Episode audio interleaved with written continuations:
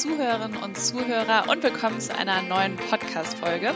Ich bin Maxi und ich darf heute ausnahmsweise mal zwei Gäste hier begrüßen.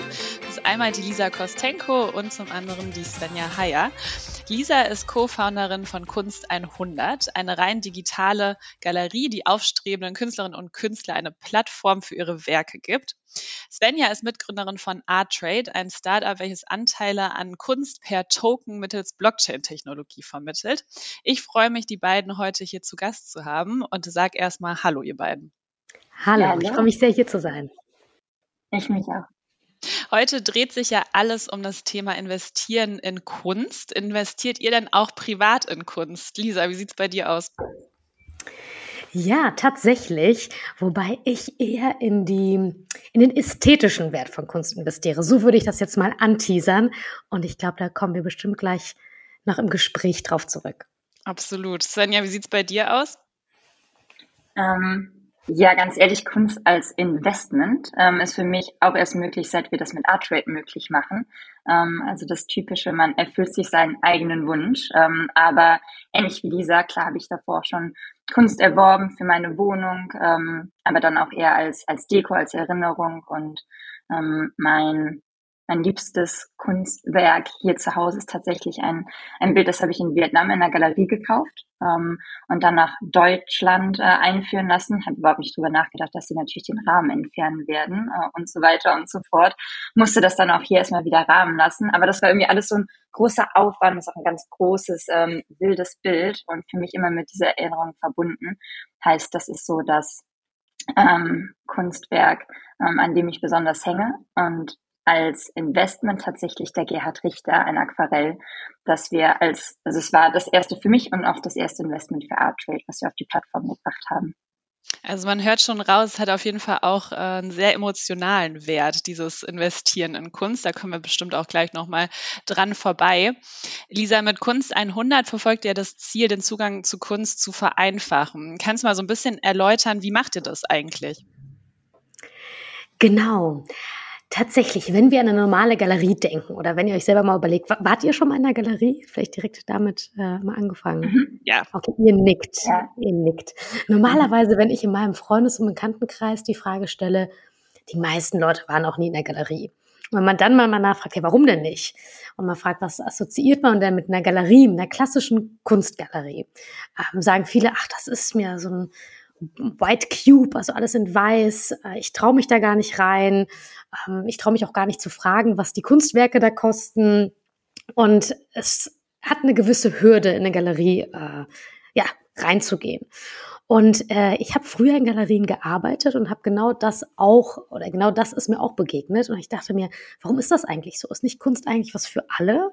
Und Kunst ist doch auch super kommunikativ. Man sollte sich doch wohlfühlen und ähm, es sollte auch für alle da sein.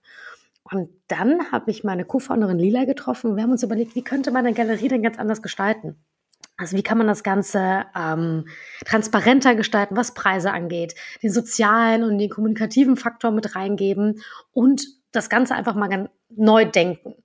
Und somit haben wir Kunst 100 geschaffen. Das ist eine reine Online-Galerie. Und bei uns kann man ähm, sein erstes Kunstwerk so wie ähnlich wie Svenja erzählt hat, äh, online kaufen. Wir haben Einstiegspreise, die wir anbieten für alle Leute, die sich für Kunst interessieren, aber vielleicht nicht genau wussten, wo kaufe ich das denn. Und wir entdecken junge Künstler, die gerade erst anfangen äh, zu arbeiten und können dementsprechend etwas äh, ja, kleinere Preise auf, äh, aufzeigen. Und somit kommt man bei uns ähm, ja, zu seinem ersten Kunstwerk. Du hast ja gerade schon mal so ein bisschen erzählt, ihr habt viele verschiedene Künstlerinnen und Künstler bei euch äh, in der Galerie. Wie wählt ihr diese denn aus? Also nach welchen Kriterien entscheidet ihr? Die äh, Künstlerin, die würden wir zum Beispiel super gerne bei uns mit aufnehmen. Genau, das ist, das ist immer eine ganz interessante Frage. Tatsächlich auch eine, die mir am meisten gestellt wird. Ähm, also scheinbar ist es auch noch nicht so ganz klar, wie werden, werden Künstler und Künstlerinnen ausgewählt. Mm, wenn man sich mal ähm, so bei einer klassischen Galerie umhört, ist es oft so, wie man sich das vielleicht auch bei einer ganz normalen Jobbewerbung vorstellen kann. Man braucht einen Lebenslauf, da, wo hat der Künstler oder Künstlerin studiert, an welcher Akademie war der oder diejenige, hat der oder diejenige Einzelshows, Ausstellungen gemacht, Gruppenshows, hat der Künstler oder die Künstlerin Preise gewonnen. Also es gibt so ein totales Riesenportfolio eigentlich, was man mitbringen muss in seinem Lebenslauf, bis man dann vielleicht bei einer Galerie landet. Und das sind natürlich auch Wahnsinnshürden, auch beim Künstler, bei Künstlerinnen, also beim Kunstschaffenden. Deswegen haben wir überlegt, naja, irgendwo muss man ja anfangen. Und wie kann man denn dann Auswahlkriterien schaffen? Und wir haben es auf paar wenige runtergebrochen, wo wir diesen Erfahrungswert ausklammern und erstmal sagen, wir konzentrieren uns aufs Handwerk. Also wie gut ist denn die Kunst? Also ist derjenige, diejenige, äh, wie handwerklich geschickt? Wurde das, das Kunstwerk geschaffen. Dann auch sehr wichtig, die Person selber ist die Künstler oder der Künstlerin, wie authentisch beschäftigen sich denn mit dem Thema? Also haben sie jetzt ein Thema, nicht, Nachhaltigkeit und machen das einfach nur, weil es jetzt gerade sexy ist? Oder beschäftigt sich die Person wirklich aus, der, aus dem eigenen Interesse damit? Wir haben beispielsweise eine Künstlerin, die mischt sogar ihre Farben oder stellt ihre Farben selber her. Und das ist ein langwieriger Prozess, das macht sie schon seit Jahren. Und äh, das klingt oder wirkt authentisch und ist auch glaubwürdig. Also die Person ist uns sehr, sehr wichtig, dass wir die Person treffen. Und dann das dritte Kriterium, also einerseits ein Handwerk, die Person, und das dritte Kriterium ist für uns tatsächlich das Kunstwerk selber. Also wir betrachten uns das Werk immer einzeln. Mm, da spielen Kriterien eine Rolle wie so eine Eigenständigkeit, eine Innovation mm, oder vielleicht auch die Intensität der Wirkung des Werks. Also würde das Werk auch wirken, wenn es klein oder ganz besonders groß ist. Ne? Also was, welche Wirkung hat das Ganze? Und welche Note, also würde ich das wiedererkennen, wenn der Künstler nochmal was ähnliches schafft? Also das im Groben sind so die Kriterien, also die, ähm, das Handwerk, die Person und das Kunstwerk selber, weil nur damit kann man auch einen Einstieg schaffen, weil die meisten Künstler ähm, suchen nach einer Möglichkeit, ihre Kunst auszustellen und irgendwo Fuß zu fassen. Und das machen wir mit Kunst 100, dass wir denjenigen eine Möglichkeit bieten. Svenja, mit Art Trade verfolgt ja, ich sag mal, ein ähnliches Ziel wie äh, Lisa jetzt mit Kunst 100, nämlich diesen Kunstmarkt aufzuräumen, zu demokratisieren. Ähm, wie setzt ihr das bei Art Trade um? Ja, wir haben tatsächlich einen sehr starken Fokus auf Kunst, aber eben auch auf Kunstinvestments. Also es ist wirklich möglich zu machen, in Kunst zu investieren.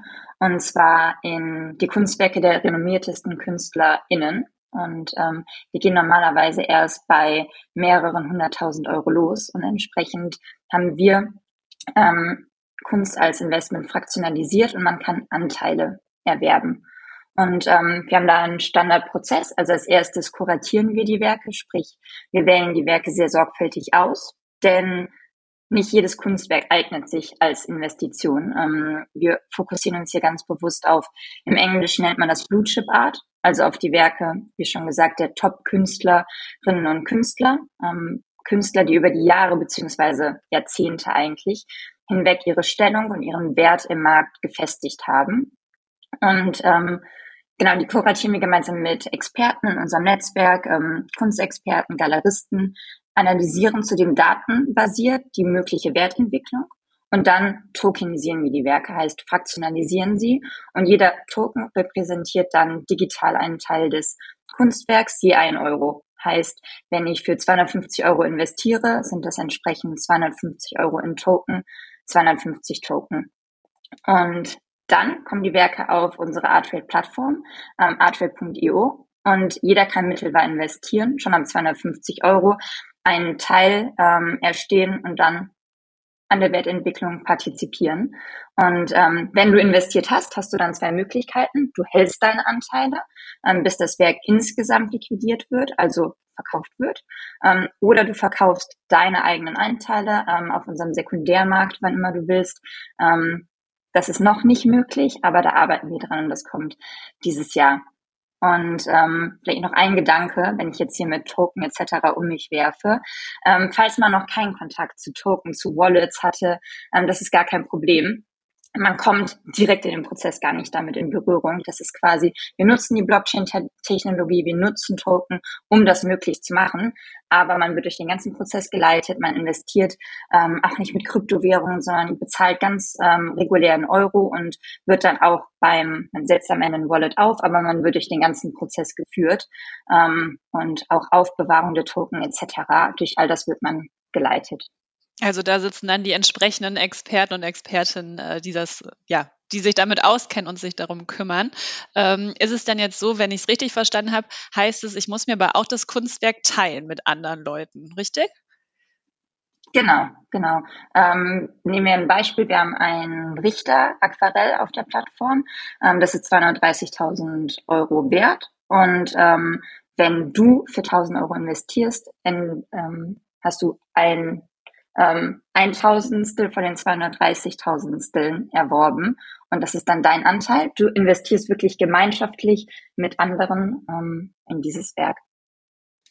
Ja, super spannend. Da geht es dann ja wirklich mehr in die Richtung Investition. Lisa, was denkst du? Also kann Kunst als Wertanlage attraktiv für jedermann sein? Ja, interessante Frage. Ähm, ich glaube, hier kann man gut differenzieren zwischen, also Kunst ist ja irgendeine Art Konsumgut, über was wir gerade sprechen. Man kann es kaufen, man kann rein investieren. Ähm, es hat einerseits, wie ich ganz am Anfang mal äh, angesprochen habe, einen ästhetischen Wert, aber auch einen finanziellen. Und ich glaube, das ist wichtig, äh, dazwischen zu unterscheiden. Also im ästhetischen Wert ist es ja auch oft das, ja, das Potenzial des, des Werkes, die Qualität, was man vielleicht selber irgendwie ganz schön findet. Und ob beim ästhetischen oder beim finanziellen Wert, man hat ja verschiedene Nutzen daraus. Also bei mir beispielsweise ist es primär eben der ästhetische. Also ich, ich erfreue mich an dem Werk. Ich finde das schön. Ich genieße es, es anzugucken. Also ich habe dann so einen Kunstgenuss, könnte man fast sagen. Äh, das spielt bei mir vor allem eine große Rolle. Ähm, dann kann man ja auch es vielleicht auch als Dekoration für zu Hause begreifen. Ne? Also man möchte seinen Raum schmücken, investiert da rein. Also es hat ganz viele unterschiedliche Komponenten. Und ich glaube, was dann noch dazu kommt, ist so eine Art hm, Prestigewert, könnte man ja fast nennen. Also wie mit anderen Luxusgütern ist es bei Kunst, glaube ich, aber tatsächlich etwas anders. Also im Vergleich zu Schmuck oder Autos investiert man bei Kunst ja auch, weil man eine persönliche Vorliebe oder das hat oder das entspricht einem Werten oder persönlichen Vorlieben. Man möchte ja auch dann zeigen, dass man sich damit irgendwie beschäftigt und es hat einfach einen persönlichen Wert. Und der finanzielle Nutzen ähm, steckt da eben auch drin. Ich glaube, deshalb auch ganz spannend das Gespräch eben mit Svenja und mit mir, weil wir bei Kunst 100 eher uns auf den ästhetischen Wert ähm, fokussieren, weil wir es eben allen Menschen ermöglichen möchten, Kunst zu kaufen zu besitzen und sich daran zu erfreuen. Deshalb, ähm, ja, um nochmal auf deine Ursprungsfrage zurückzukommen, ich sehe da auf jeden Fall äh, das Potenzial einer Wertanlage. Man sollte sich vielleicht für, für sich selber äh, zu verstehen geben, welche Art von Investition für einen da äh, im Vordergrund ist. Wenn man jetzt so auf diese äh, Wertanlage aus finanzieller Sicht blickt, Svenja, worauf muss man denn da achten, wenn ich in Kunstwerke investieren möchte? Ähm, also erstmal, ich finde, Lisa, du hast es sehr schön zusammengefasst, ähm, ist eigentlich jedes Investment in Kunst oder immer, wenn man Kunst kauft, das direkt ein Investment. Und ich würde dir da absolut zustimmen, dass man für sich selber rausfinden muss, warum möchte ich denn jetzt eigentlich in Kunst investieren, investieren in Anführungszeichen, wirklich, weil ich die Wertentwicklung mitnehmen möchte. Das ist das, worauf wir uns sehr stark fokussieren. Oder wegen des ästhetischen Wertes. Und ähm, also ich persönlich mache auch beides. Ähm, das äh, schließt sich auch gar nicht aus. Aber ja, entsprechend ist nicht unbedingt jedes Kunstwerk direkt ähm, auch ein Investment. Und entsprechend gibt es einige Faktoren, auf die man achten sollte, wenn man sagt, ich möchte jetzt in Kunst investieren. Und ähm, das ist also meiner Meinung nach eigentlich mit das Wichtigste der Künstler, die Künstlerin. Ähm, wie etabliert ist die Künstlerin? Ähm, aktuelles Momentum, also zum Beispiel gibt es da bald eine Ausstellung, ähm, wie, wenn es jetzt um das bestimmte Kunstwerk geht, wie repräsentativ ist dieses Kunstwerk für den Stil des Künstlers, der Künstlerin? Ähm, handelt es sich um ein Unikat? Oder eine größere Auflage. Ähm, Provenienz, also Herkunft, ist auch ein großes Thema. kann nachvollzogen werden, wie das Bild vom Künstler bis zu mir kam, wenn ich es jetzt erwerbe. Es ist sicher, dass es ein Original ist. Und ähm, ja, also wie gesagt, wir entsprechend, wenn wir sagen, wir möchten Kunst als Investment anbieten und an erster Stelle steht eigentlich der Künstler plus all die anderen Faktoren, ähm, gehen wir auch wirklich dann auf die Top 100 Künstler, um sozusagen, wenn das jemand ist, der so etabliert ist und der so beständig am Markt war, ähm, dann ist das auch ein Investment, das wir ja sehr gerne auf die Plattform stellen. Lisa, du hattest gerade betont, äh, bei euch liegt dieser ästhetische Faktor im Vordergrund. Ähm, dennoch schließt es sich ja nicht aus, dass man eventuell bei euch, wenn man jetzt ein, ein Kunstwerk kauft, auch hier ähm, vielleicht in finanzieller Hinsicht ein gutes Investment machen könnte, oder? Klar, das schließt sich nicht aus. Wir entdecken ja wirklich die Nachwuchstalente der Kunst, äh, fördern sie und im besten Fall äh, werden unsere Künstlerinnen auch übernommen von größeren Galerien und stellen vielleicht irgendwann mal in Museen aus. Also das ist für uns das Schönste, was passieren kann. Ich glaube, nur wenn man mal ganz an den Anfang denkt, ähm, als ich zur Kunst gekommen bin, ich habe es kurz angeschnitten, ich habe mal in Galerien gearbeitet, damals in New York, und habe ich mich vorgefunden und gedacht, oh Mann, wenn ich hier weiter arbeite, ich weiß gar nicht, ob ich mir jemals Kunst mal leisten kann. Und ich glaube, es war mal auch irgend so Art äh, Zitat von Van Gogh im Sinne sowas wie die meisten Leute, die äh, genug Verstand besitzen, äh, impressionistische Werke zu verstehen und zu lieben, sind viel zu arm, um sich die selber zu kaufen. So, das ist mir damals irgendwie so im Kopf geblieben, weil ich dachte, ja, aber ich erfreue mich so über diese Kunstwerke. Ich finde das so schön. Aber ich werde mir das wahrscheinlich nicht leisten können, weil das in ganz anderen Dimensionen spielt. Deshalb ähm, war dann die Idee, was eine Möglichkeit zu schaffen, Kunst eben an jedermann zu bringen. Und deshalb finde ich das auch so unglaublich toll, was Svenja mit Artrate macht, weil das gibt eben auch allen die Möglichkeit, einen Teil zumindest von einem Kunstwerk zu erwerben, was man davor nicht hatte. Also sei es man investiert und kauft sich vielleicht ein eigenes, was ein bisschen mit Preis ein, Einstiegspreisen anfängt oder man ist so verliebt in ein Werk, von dem man zumindest ein Stückchen besitzen ähm, möchte, dann ist man bei Svenja mit Artride wunderbar aufgehoben. Das finde ich äh, so schön. Svenja, wie ist es denn jetzt? Du hattest gerade ja schon mal so ein paar Faktoren auch genannt, auf die man achten muss, wenn ich jetzt wirklich noch, ich sage mal, blutige Anfängerin bin oder Einsteiger. Ähm, wo kann ich mich denn dann da informieren oder wie, wie kann ich dann am besten sicherstellen, äh, dass ich jetzt auch das Kunstwerk richtig beurteilen kann? Ähm, also wenn man es über Artrate macht, ist das auf jeden Fall vorgefiltert. Das ist uns echt wichtig, dass wir die Werke so kuratieren, ähm, dass ich bin auch an sämtliche Werke selber investiert, dass man wirklich sagt, wir glauben an die Werke, wir glauben an die Künstler dahinter. Ähm, und das ist neben dem finanziellen, ich glaube, ich habe bisher den Fokus sehr stark aufs Finanzielle gelegt, aber eben auch was, was wir Anlegern abnehmen wollen, denn deine Frage lässt sich überhaupt nicht einfach beantworten. Ähm, man braucht da letzten Endes wirklich tiefes Know-how. Ähm, ich würde sagen, sogar fast noch irgendwie intensiver, als wenn man jetzt zum Beispiel in Einzelaktien anlegt. Da muss man sich ja auch ordentlich informieren. Ähm, aber im Kunstmarkt mindestens genauso. Plus man braucht wirklich das richtige Netzwerk, um dann auch an die Kunstwerke zu kommen. Und ähm, wir wollen alle drei Punkte aufbrechen. Also es finanziell möglich machen, das heißt es günstiger machen, man kann günstiger einsteigen, aber eben auch das Know-how einbringen und ähm, das Netzwerk, dass man an die Werke kommt. Und ähm, das eben alles vorkuratiert auf der Webseite. Ich glaube, wenn man ansonsten ähm, sagt, man möchte investieren, grundsätzlich ähm, wie Lisa es eben gesagt hat, ne, sei dir bewusst, wofür du es möchtest. Ähm, und dann finde die Galerie deines Vertrauens. Wenn es wirklich ein Investment ist, bin ich tatsächlich der Meinung, um ein sicheres oder relativ sicheres Investment sind nie sicher, aber ein relativ sicheres Investment abzuschließen, muss man einfach schon in anderen Preisklassen unterwegs sein. Ähm, aber ja, wenn man sagt, hey, ganz ehrlich, ich gehe das Risiko gerne ein, wie auch bei jedem anderen Investment, äh, wie bei Aktien zum Beispiel, äh, mir ist klar, dass das volatil sein kann und dass so ein Emerging Artist, den ich zum Beispiel bei Kunst 100 finde, der kann total durch die Decke gehen und dann habe ich da ein tolles Investment. Ähm, dann würde ich sagen, verfolgt den Künstler, verfolgt den Künstler auch über eine Weile, was ich eben so als Momentum angesprochen habe, schau dir an, ähm, wie präsent die Person ist, wie präsent der Künstler ist, inwieweit zum Beispiel Ausstellungen anstehen etc. Ähm, aber ja, gerade so bei Emerging-Künstlern, da würde ich schon dazu raten, legt da den Fokus eher noch auf, äh, auf das Ästhetische. Und ähm, wenn du relativ sicher anlegen möchtest, geht's dann doch eher zu den sehr etablierten Künstlern.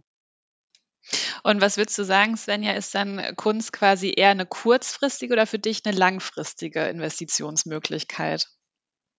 Ähm, also ich sehe Kunst ganz klar als langfristige Investitionsmöglichkeit. Auch das brechen wir zum gewissen Grad auf, ähm, weil es immer wieder Situationen gibt, wo man einfach schneller liquidieren muss und das ist vollkommen fair.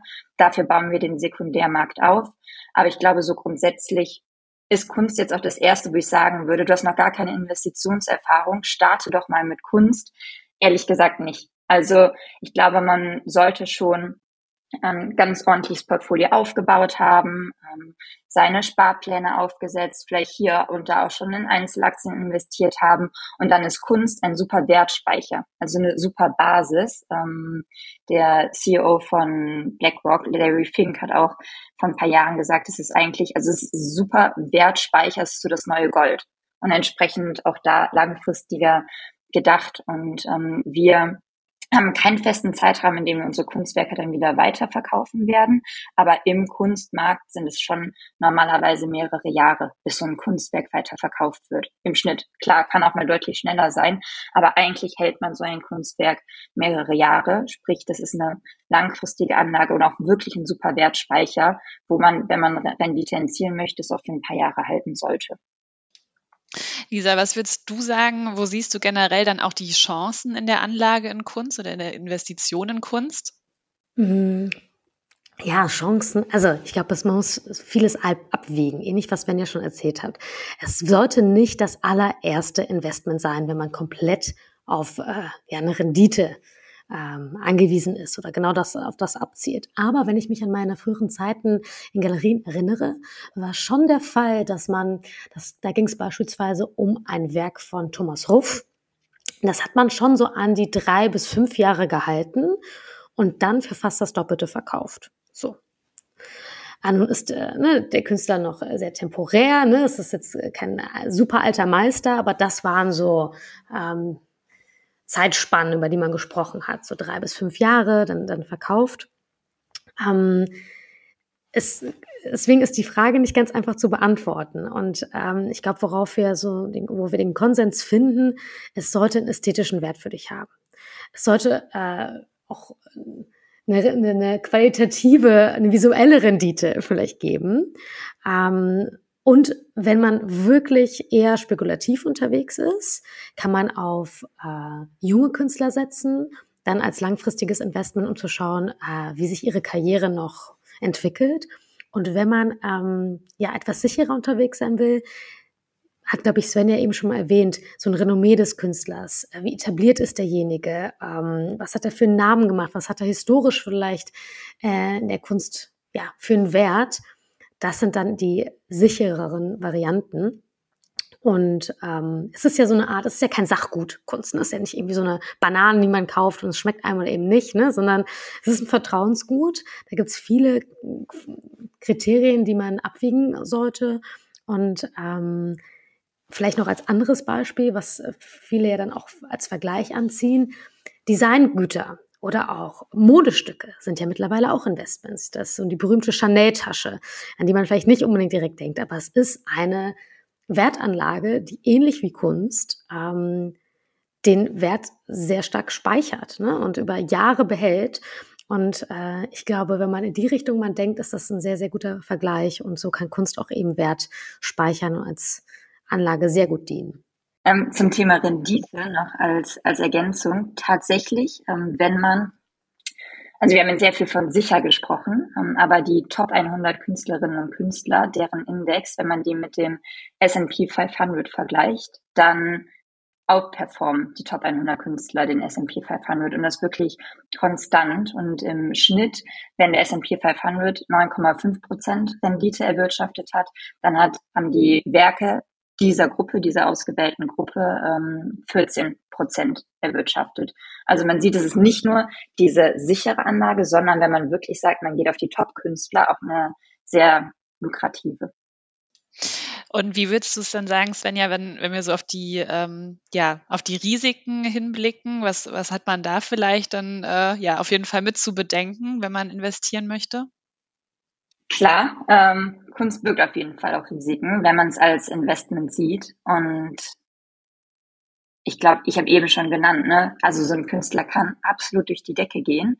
Ähm, ein Künstler kann aber auch, ähm, weil sich einfach Geschmäcker ändern, von der Bildfläche verschwinden. Und ähm, das ist natürlich deutlich, deutlich weniger wahrscheinlich, wenn es ein schon über Jahrzehnte etablierter Künstler war, ähm, versus jetzt jemand, der ja seine Karriere gerade startet und es wirklich noch in sämtliche Richtungen gehen kann. Und da muss man auch für sich selber wiederum herausfinden, wie viel Risiko möchte ich da eingehen? Gehe ich auf die etablierten Künstler? Ähm, weniger Risiko? Oder ähm, möchte ich ein höheres Risiko, Risiko bedeutet ja aber auch Potenzial, mitnehmen und ähm, gehe auf jemanden, der noch nicht etabliert ist und wo es noch in sämtliche Richtungen gehen könnte. Ja, also auch hier wie bei allen anderen Investmentarten ist sehr individuell und äh, je nach Risiko muss man natürlich da auch für sich dann den richtigen Weg finden. Ähm, Lisa, du hast gerade irgendwie ganz schön dieses Beispiel genannt mit der Chanel-Handtasche und ähm, ich glaube, das ist ja tatsächlich wirklich so, dass in der Gesellschaft so Mode, vielleicht auch Schmuck schon als Wertanlage ähm, relativ angekommen sind und bekannt. Bei Kunst habe ich manchmal das Gefühl, da ist noch so ein bisschen Nachholbedarf oder ist noch so eine, ja, so eher kleine Nische. Wie würdest du das empfinden? Total. Also se sehe ich ähnlich. Ich glaube, das hat verschiedene Einflussfaktoren. Das eine ist auch so ein bisschen das, wo wir mit Kunst 100 versuchen, äh, gegen zu kämpfen. Die Hürden oder die Barrieren sind unglaublich hoch. Also Kunst oder der Kunstmarkt wird als was sehr Elitäres angesehen. Ähm, ich glaube, die meisten Leute würden sagen, ach, von Kunst verstehe ich nichts, weiß ich nichts, weil sehr wenig Berührungspunkte mit Kunst haben. Ähm, ich glaube, würde man Kunst mehr ausgesetzt sein, wirklich, würde man Kunst mehr konsumieren, würde man Kunst mehr verstehen und hätte nicht mehr so viele Berührungsängste. Und was man auch sagen muss, also einerseits die Hürden sind hoch, man betrachtet das als was ganz irgendwie Fremdes, irgendwie elitär, konservativ, vielleicht nicht das, was man täglich, dem man täglich begegnet und was man auch versteht. Man versteht vielleicht auch den Wert nicht genau. Also wenn wir uns mal überlegen, Preis und Wert ist ja nicht das Gleiche. Wir kennen viele Preise, ne? Eine Butter kostet so und so viel, ne? oder ein, ein Tisch könnte ich jetzt auch nochmal bezeichnen, aber was kostet denn Kunst? Weil wir uns nie darüber unterhalten. Wir unterhalten uns nie über Preise von Kunst. Ne? Und deshalb ist das einem vielleicht auch noch so fremd. Und das Dritte ist, glaube ich, also die Hürde, dann das Unverständnis. Und ich glaube, was noch dazu zählt, ähm, ist tatsächlich die Möglichkeit. Also selbst ich, die ja in der Kunstbranche unterwegs ist, so viele ähm, Anbieter kenne ich auch nicht, wo ich Kunst einfach mal eben so einfach kaufen kann oder eben wie bei Svenja ähm, einen Teil von einem Kunstwerk erwerben kann. Also es gibt noch gar nicht so viele Möglichkeiten. Das kommt jetzt alles mehr auf. Und ich glaube, in ein paar Jahren, wenn wir uns in fünf Jahren hier nochmal treffen würden und nochmal drüber sprechen würden, dann sieht der Markt bestimmt ganz, ganz anders aus. Äh, vielleicht investiert man dann schon als nächstes in ich weiß nicht, äh, äh, virtuelle Güter, nochmal ganz, ganz andere äh, Sphären. Aber ich glaube, da wird sich in der Kunstbranche schon einiges getan haben. Ja, da nehme ich dich bei Wort. In fünf Jahren äh, sprechen wir uns dann nochmal. Da bin ich gespannt, was dabei rumkommt. Lieben Dank schon mal für eure Einblicke. Abschließend noch meine letzte Frage an euch. Vielleicht Lisa zuerst. In welches Kunstwerk oder in welchen Künstler würdest du denn gerne mal investieren? Uh, ja, tolle Frage. Hm, ich hätte tatsächlich zwei Künstler direkt im Kopf. Das eine ist eine aufstrebende junge Künstlerin, die wir auch bei Kunst 100 bald im Portfolio haben. Es ist äh, Yu Schnee. Die finde ich ganz, ganz toll, weil sie sich äh, auszeichnet, auszeichnet durch sehr indisziplinäre Arbeit. Also sei es, ähm, sie malt, sie macht digitale Kunst, also ganz verschieden. Und ich würde mal behaupten, dass die meisten Leute, die wahrscheinlich äh, diesen Podcast hören, können sich auch was von ihr leisten. Äh, sie macht auch kleine Skulpturen, Vasen, sonstiges. Also ich glaube, das ist was, was man sich leisten kann. Und das Zweite, wo ich äh, unbedingt äh, nochmal näher recherchieren werde auf äh, Svenjas äh, Plattform. Meine absolute Lieblingskünstlerin, Yoyo Kusama, japanische Künstlerin, die ähm, ganz sehr, sehr prägend war für, eine, für, für ihre Zeit, sehr progressiv, viel neu erfunden hat, äh, ganz, ganz tolle ähm, ja, ganz tolle Kunst meiner Meinung nach macht zwischen Psychedelic, Surrealismus und Pop Art und da ein kleines Stück zu besitzen. Oh, das das wäre ein Traum. Das fände ich wirklich, wirklich, wirklich toll. Svenja, wie sieht es bei dir aus?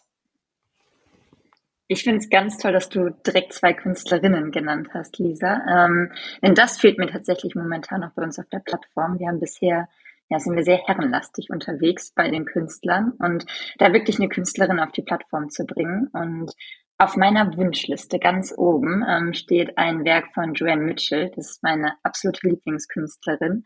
Ähm, Lisa nickt. Ähm, vor ungefähr sieben Jahren gab es hier in Köln im Museum Ludwig eine Ausstellung von ihr, so eine Sonderausstellung, ähm, eine Retrospektive, Joanne Mitchell, Her Life and Paintings.